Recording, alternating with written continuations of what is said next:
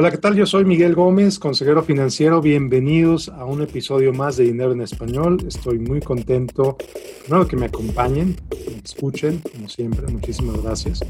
Y segundo, por las invitadas que tengo el día de hoy, eh, Pamela Martínez, Tania Menéndez, cofundadoras de Snowball Wealth, que ahorita nos van a platicar de qué se trata esto. La, desde, desde que entré en contacto con ellas desde que entraron a mi radar, esta empresa Snowball Wealth, lo que está haciendo, la misión que tienen, los objetivos que tienen como empresa y como equipo.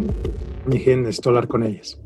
Entonces, eh, pues nos pusimos en contacto, aceptaron la invitación, lo cual agradezco muchísimo. Pamela, Tania, bienvenidas. Gracias. Gracias. Platíquenme, ¿cómo definen Snowball Wealth? ¿Qué es? Qué es? Pues mucho gusto, eh, gracias por tenernos aquí en, tu programa. Snowball es una startup que ayuda a las personas a progresar con sus finanzas personales. Nuestra tecnología te ayuda a entender tus opciones para pagar las deudas personales y comenzar a ahorrar e invertir. Ok. Entonces es una plataforma que le ayuda a la gente. Y según entiendo, su enfoque primero es deudas estudiantiles que es un problema tremendo en Estados Unidos. Eh, ¿Por qué empezaron por ahí? Pues en este momento hay 44 millones de gente en los Estados Unidos que tienen préstamos estudiantiles y hay un total de 1.7 billones de préstamos pendientes.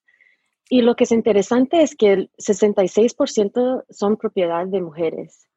Y esto es porque en los Estados Unidos las mujeres representan 57% de matrícula universidad, universitaria y también cuando comienzan a trabajar, típicamente les pagan menos.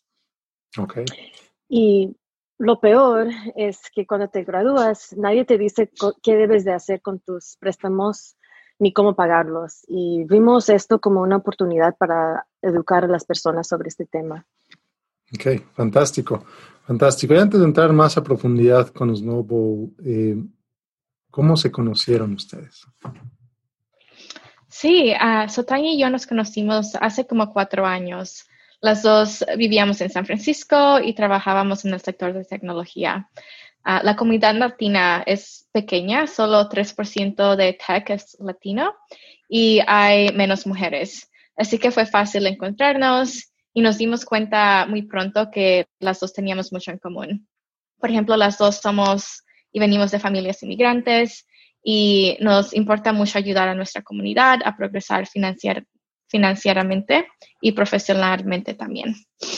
Y dos años después empezamos a trabajar juntas y el año pasado lanzamos a Snowball Wealth. Ok, fantástico. Fantástico. Luego, es esto tan... Mucha gente habla de empezar una startup, mucha gente sueña con empezar una startup. Eh, ¿Cómo es ese proceso? ¿De qué se trata? Sí, uh, oh, si quieres, Tania, añadir algo.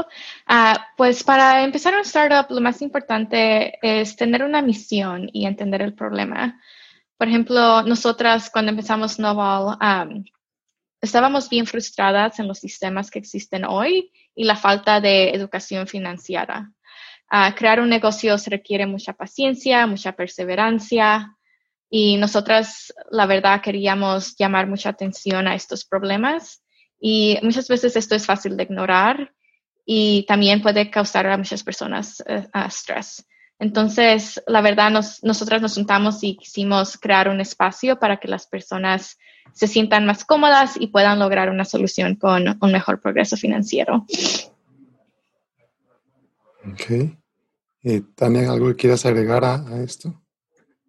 Sí, solo iba a decir que antes de Snowball, las dos de nosotras trabajamos en tech um, por más de siete años y yo trabajé um, en empresas como Goldman Sachs y Google y quería comenzar Snowball para resolver un problema que yo tuve personalmente también nadie te enseña cómo manejar las finanzas personales, especialmente si tu familia viene de bajos recursos o viene de otro país. Y nunca es fácil dejar un trabajo estable, pero decidí comenzar Snowball con Pam porque tenemos la esperanza que podamos empoderar y inspirar a millones de personas para construir finanzas más estables.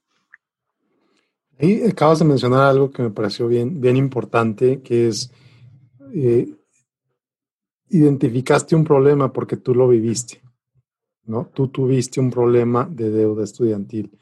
Eh, y fue difícil, me imagino, saber cómo resolverlo. Incluso sin importar dónde trabajas, tú trabajas en Goldman Sachs, trabajaste en Google, empresas reconocidísimas a nivel mundial, y aún así tuviste esa duda, esa inquietud, ese problema de cómo pagar eso. Entonces, no me imagino lo difícil que es para alguien que no tiene esos, esa experiencia profesional, inclusive alguien con papás inmigrantes, que a lo mejor los papás no hablan español, no hablan inglés.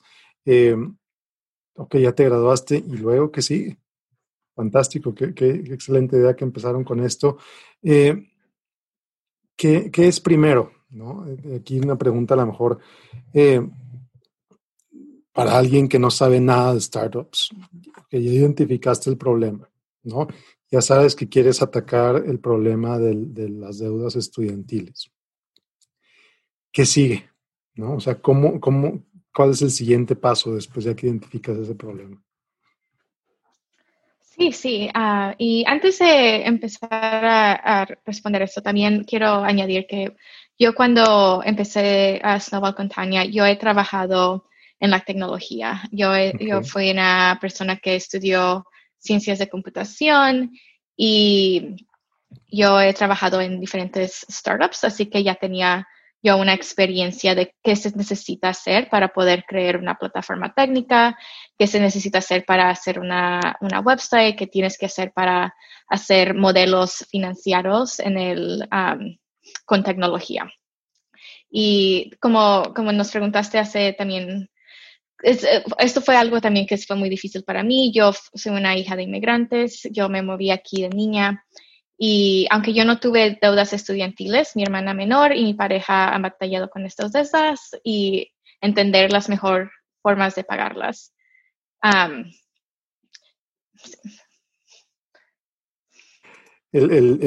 no hay mejor forma, yo creo, de conocer un problema para ayudar a otros para resolverlo que teniéndolo tú mismo, ¿no? Tú misma.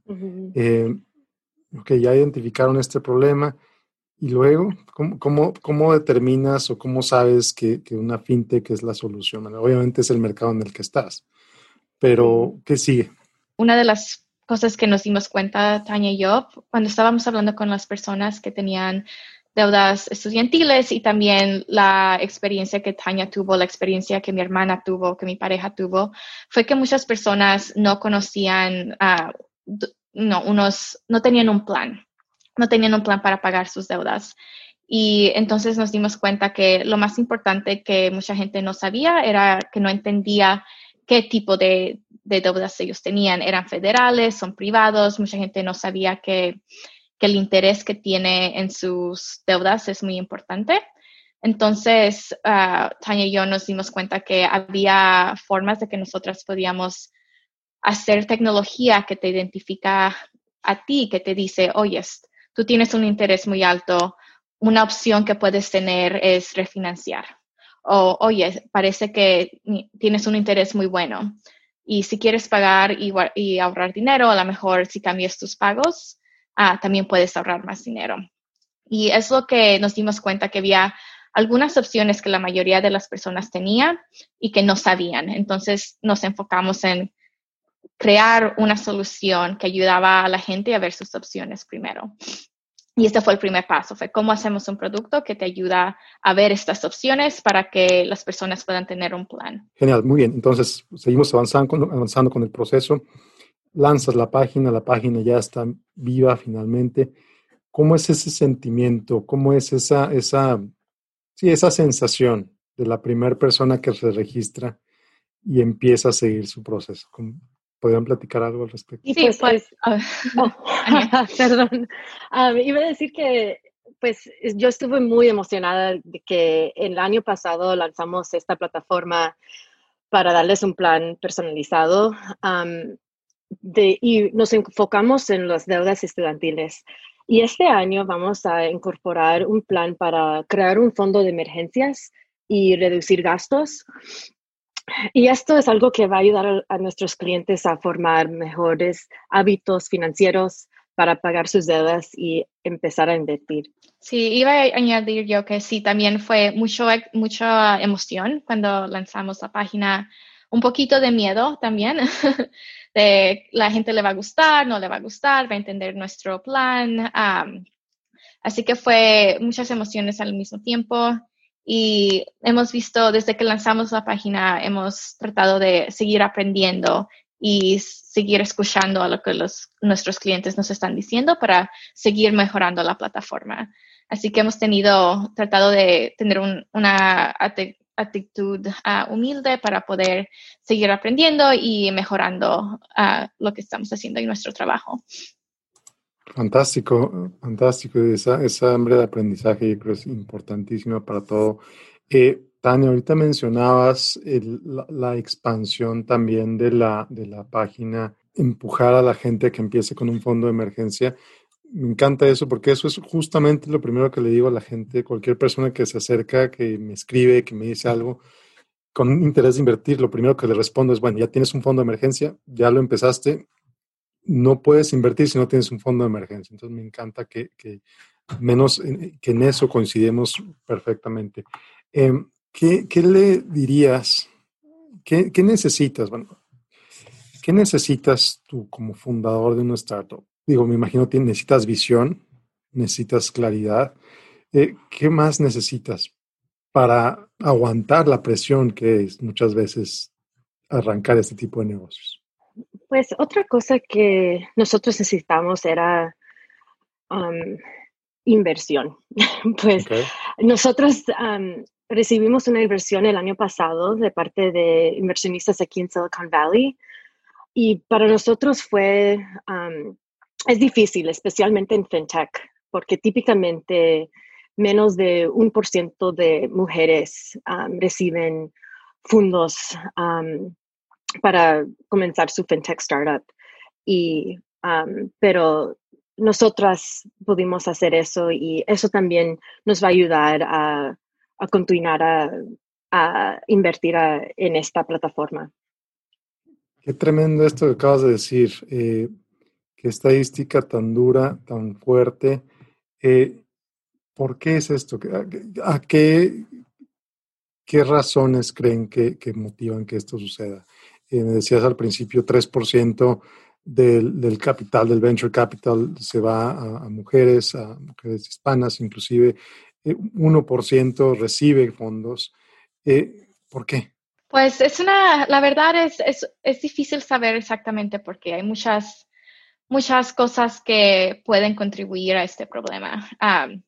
por ejemplo, como explicamos hace, como yo dije hace poco, que en personas que trabajan en tecnología, solo 3% somos latinos. cuando hay inversionistas que te están tratando de dar dinero, muchas veces buscan a personas con experiencia, que han, personas que han trabajado en Silicon Valley. Entonces ya estamos empezando con un número chico. Ah, también otro problema grande es que la mayoría de las personas que son inversionistas Ah, no, no hay mucha gente que es latina, no hay muchas mujeres. Y estas son las personas, los inversionistas, ellos son los que deciden a quién le van a dar los fondos, a quién les van a dar las inversiones. Entonces, estamos empezando con, por ejemplo, Tania y yo tenemos que ir a hablar con muchas personas que no, muchas veces no entienden los problemas que nosotras vemos, no entienden que muchas personas en nuestra comunidad tienen estos problemas porque a lo mejor ellos nunca tuvieron estos problemas.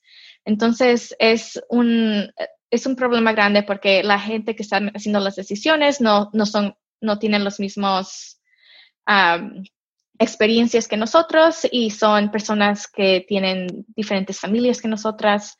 Entonces, es, es un, un, sistema complicado. Tremendo esto que estás diciendo y es como un doble, double whammy, diríamos en inglés, ¿no? Por un lado es tú como empresaria tienes experiencias diferentes, las personas a las que les estás vendiendo tu idea, que a final de cuentas esto es el venture capital, venderles tu idea.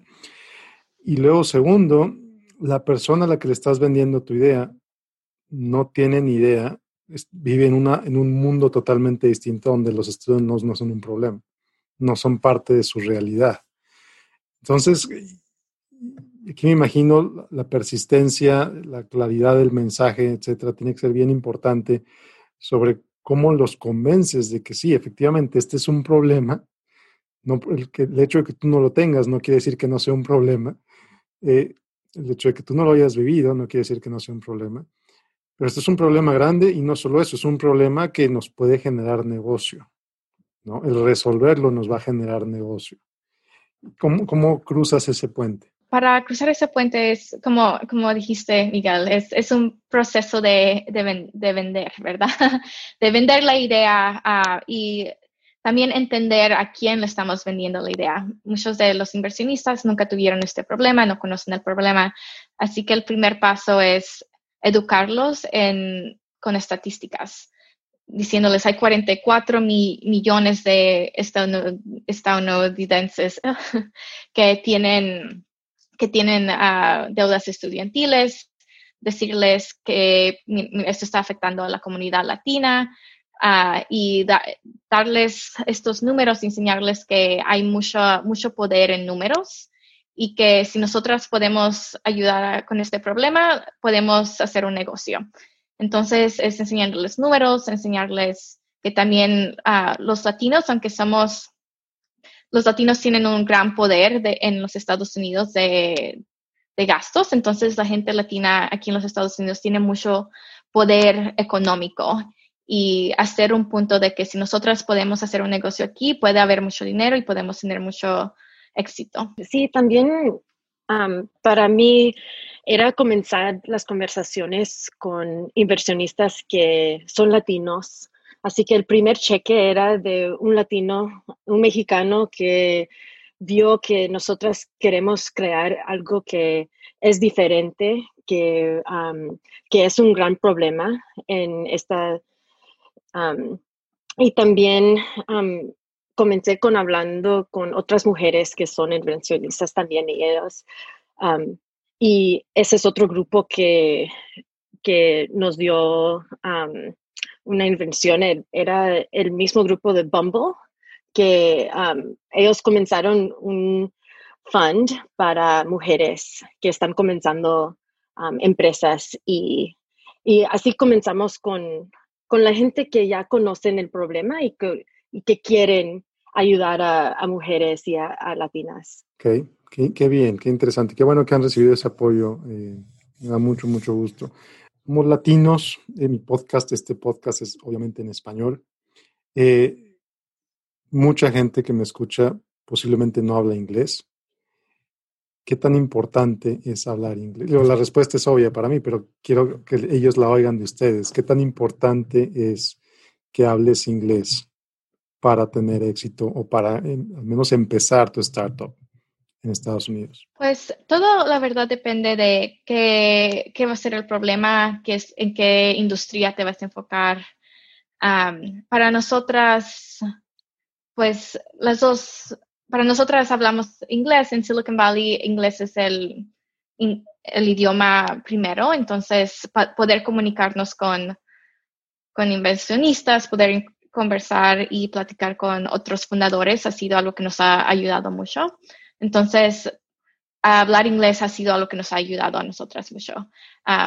lo bueno es que también hay un, hay un, hay mucha gente también que habla español en Latinoamérica, hay muchos startups que están creciendo en otras partes del país, sobre todo en Latinoamérica, así que también ha estado creciendo una comunidad en español Así que esa es otra opción también para las personas que no hablan el inglés. Pero la verdad a nosotros nos ha ayudado mucho, sobre todo aquí en Silicon Valley. muy bien.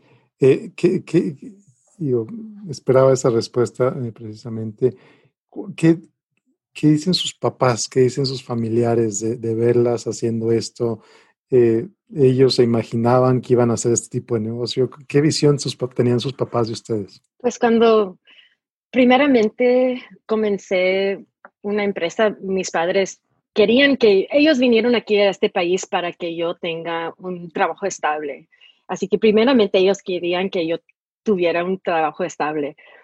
Y para decirte la verdad, cuando les dije que quería empezar otra empresa, se, como que le dieron un poco de miedo, que, que, cómo lo vas a hacer, qué vas a hacer, pero ahora que ya ven que pudimos levantar invenciones, que ya tenemos clientes y que estamos creando algo que ya está funcionando, ahora se, pues, están muy felices y, y ahora nos apoyan mucho, pero, pero sí, pero en, el comienzo siempre les da un poco de miedo. Similar tu experiencia, Pam.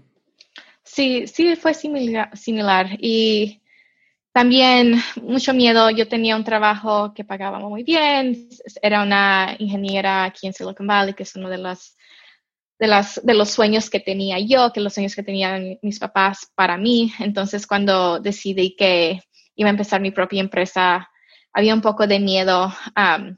pero lo bueno también, y es algo que siempre me gusta ver mucho, es que la comunidad latina son comunidades que nos gusta mucho empezar negocios. Y entonces yo creo, yo, una de las cosas que he querido y una de las cosas que mis papás me han ayudado mucho es en creer que es importante que nosotros como una comunidad que sigamos creyendo, creando nuestros propios negocios, generando dinero, generando más trabajos.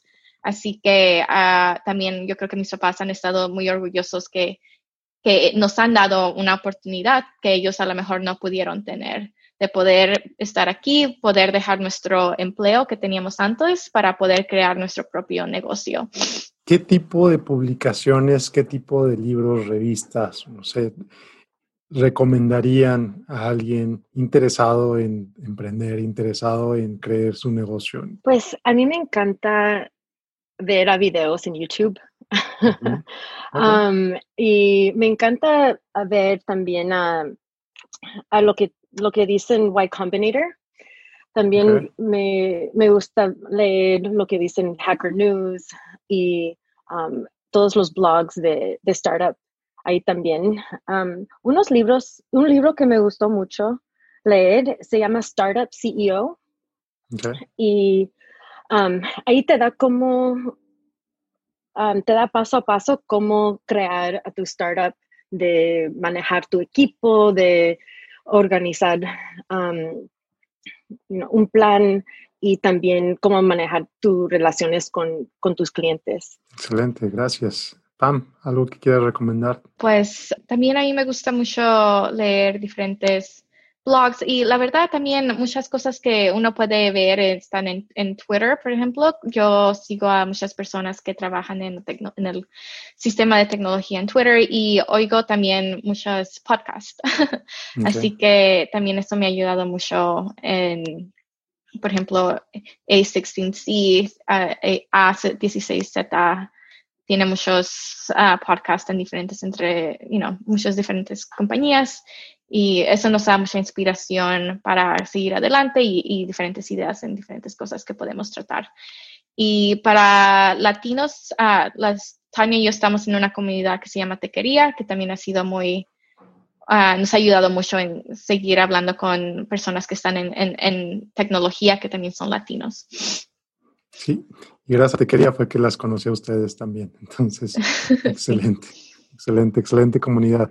Em, ¿Qué tan fácil o qué tan difícil ha sido la pandemia para ustedes? ¿Ha sido problemas? ¿Les ha causado más problemas que, cosas buenas, les han visto crecer su negocio como consecuencia de la pandemia. ¿Qué experiencia han tenido ustedes con esto? Sí, sí, la, la pandemia fue algo que, como a muchas personas, nos tomó por sorpresa.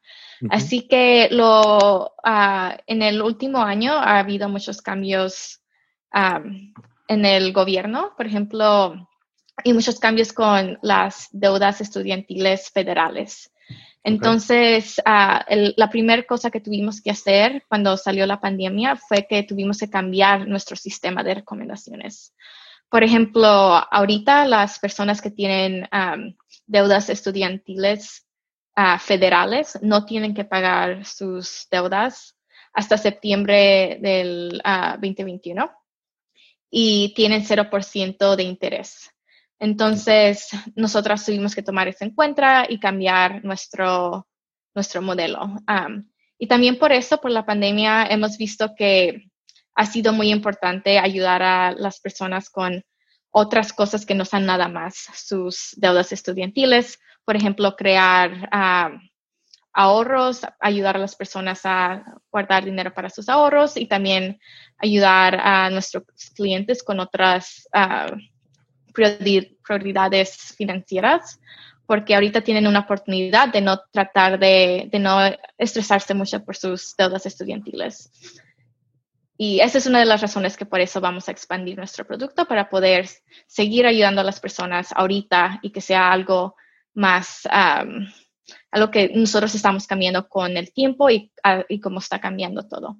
Es algo que me parece bien interesante del mundo de las startups, que tienes la posibilidad contra una empresa tradicional, ¿no? A lo mejor una empresa gigante ve un cambio como si fuera un barco gigantesco, le toma mucho tiempo dar la vuelta. Una startup, no sé cómo ha sido ustedes, suena que cambiaron todo o cambiaron las prioridades de desarrollo de clientes, etcétera. Me imagino que de manera mucho más fácil, mucho más eficiente que si fuera una empresa grande.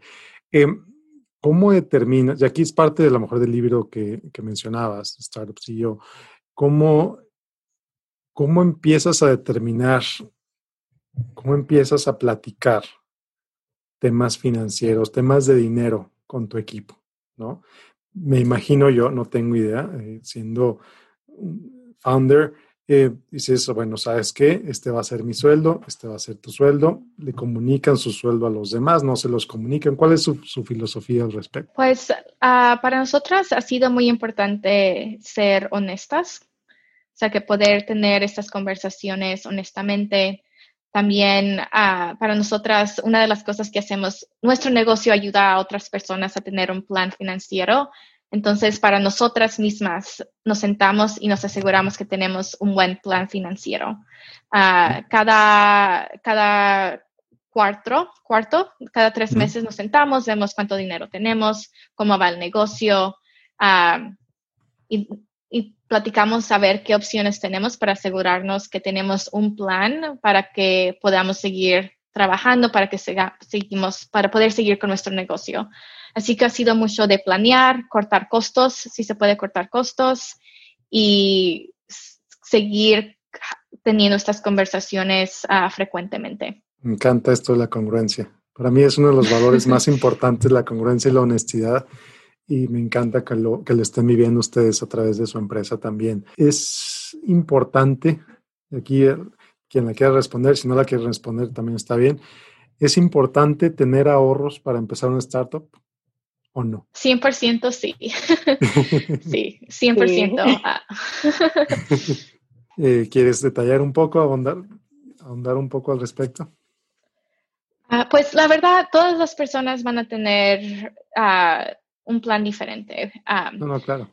Claro, así que yo, para mí fue muy importante ahorrar. Yo antes de dejar mi trabajo estable, yo estaba guardando dinero y ahorrando dinero. Yo tenía una meta. Dije, yo quiero, yo voy a querer empezar mi propia compañía. Yo sé que si voy a empezar mi propia compañía, voy a, no voy a tener salario por X número de meses. Entonces, para mí, yo antes de que dejé mi trabajo, yo estaba guardando y ahorrando para poder guardar de seis meses hasta un año de no tener un salario estable. Y la razón para mí fue porque yo no quería, yo, eh, estar, empezar una compañía trae mucho estrés y yo no me quería estar estresando mucho en mi, en mi propia situación financiera. Yo quería poder enfocarme 100% a la compañía, al problema y a todo lo que necesitábamos hacer. Y para mí fue, me ayudó mucho poder tener esos ahorros. Tania, ¿quieres compartir un poco tu experiencia también? Sí, yo también, para mí, mi consejo es, sí, lo que yo hice es ahorrar por lo menos 12 meses de un fondo de emergencia para antes de, antes de dejar mi trabajo. Y para mí eso fue muy importante, solo para como Pamela dijo, eh, solo para tener ese, para poder enfocarme completamente en el negocio. Excelente. Déjame les digo por qué les pregunto esto, porque está muy de moda en México, inclusive en, algunas partes, en algunos segmentos de la población. Dice, pues me voy a aventar y a ver qué pasa. Mi negocio me va a mantener, todo, voy a tener ventas, me va a ir muy bien. Me da mucho gusto que hayan contestado hasta su experiencia con esto, porque la verdad es que no. La verdad es que difícilmente tu negocio te va a mantener eh, abriendo las puertas. De entrada, porque no abres las puertas y al día siguiente llega el primer cliente, ¿no? Entonces, a veces tarda tiempo en abrir las puertas, si es un local físico, si es un negocio virtual, toma tiempo. Entonces, me encanta su respuesta Qué bueno, las felicito y ojalá más empresarios, más emprendedores, más fundadores hicieran eso. Porque no, muchas historias de terror de gente que se avienta a ver qué pasa y lo pierden todo, simplemente porque no, no se prepararon como ustedes se prepararon. Eh, ¿Qué otro consejo le darían a alguien que está pensando en empezar esto? Una empresa de lo que sea. Pues, a ver, la, eh, la primera, como sí tener fundas para poder estar uh, financieramente estar estables es importante. También la otra cosa que ah, es muy importante es poder tener un círculo de personas que te apoyan, de amigos, de familiares, a tener, tener a personas que crean en ti, porque es un proceso, empezar una compañía es, es un proceso largo, es un proceso eh, que te estresa mucho. Muchos días venimos y uno se siente que no, no estás haciendo mucho progreso, y que a, veces hay muchas ah, dudas que uno puede tener. Así que tener personas alrededor de ti que creen en ti, que te apoyan, que ven tu visión, es, es muy importante y te ayuda para los días que te está yendo mal, tener alguien que te puede ayudar, que te recuerda de que tú eres una persona que sí lo puedes hacer y ese apoyo puede ir muy lejos en ayudarnos a seguir motivadas. Excelente, gracias Pam. Tania, ¿algo que, agregar ahí también? Otra cosa que, creo que es importante es moverte rápidamente. Como en un, en un startup, tu ventaja es mover más rápido que estas grandes corporaciones en que, que son como lo, el status quo de, de, ahora, de ahora y pues moverte rápidamente y también empezar como poco a poco. No vas, a, no vas a lanzar una página en una semana. Pues tal vez puedes, depende de lo que es, pero, pero comenzar con lo que tú puedes hacer ahora. si es comenzar con un Squarespace página que, que o un WordPress página que te toma un día para crear, antes de, crear una plataforma técnica como la de la que Pam pudo crear, es importante también y es parte de eso de, moverte rápidamente. Ok, entonces agilidad, em, agilidad, el estar preparado, el estar abierto, la comunicación, ¿qué tanto hablan? Me decían antes de que empezáramos a grabar que, que Tania, estás en San Francisco, Pamela, estás en, Austin, Austin, ¿verdad? Eh, Houston. Houston. Oh, voy a editar esto aparte, discúlpame. Eh, está, Tania, estás en San Francisco, Pamela, estás en Houston. ¿Cómo se comunica? ¿Qué tan seguido? ¿Está en una sesión de Zoom las 24 horas? ¿Cómo funciona esto? Pues sí, nosotras hablamos todo el día. Yo la hablo por teléfono, estamos aquí en Zoom, estamos en, Slack también, chatting, todo, todo el día. ¿Y luego? ¿Cómo, cómo, qué, de qué? Digo, obviamente hablan de, de Snowball, obviamente, ¿no? Pero afuera de Snowball, ¿se consideran amigas o no? ¿O cómo funciona esto? Sí, sí, porque algo que es muy importante también cuando uno empieza un negocio vas a durar muchas, muchas horas con la otra persona, vas a conocer, conocerlas muy bien. Entonces, Tania y yo, antes de que empezamos Noval, ya nos conocíamos, ya éramos amigas, así que eso fue una fundación que nos ha ayudado a poder seguir adelante juntas con este, este negocio. Ok, qué bueno. Fantástico. Que, yo les agradezco mucho su apertura, su honestidad, su transparencia, el, esfuerzo también a veces de, pues hablar en español. A veces a lo mejor creo que hablo muy rápido, espero no haberlas confundido. les agradezco mucho el tiempo, les agradezco mucho la entrevista.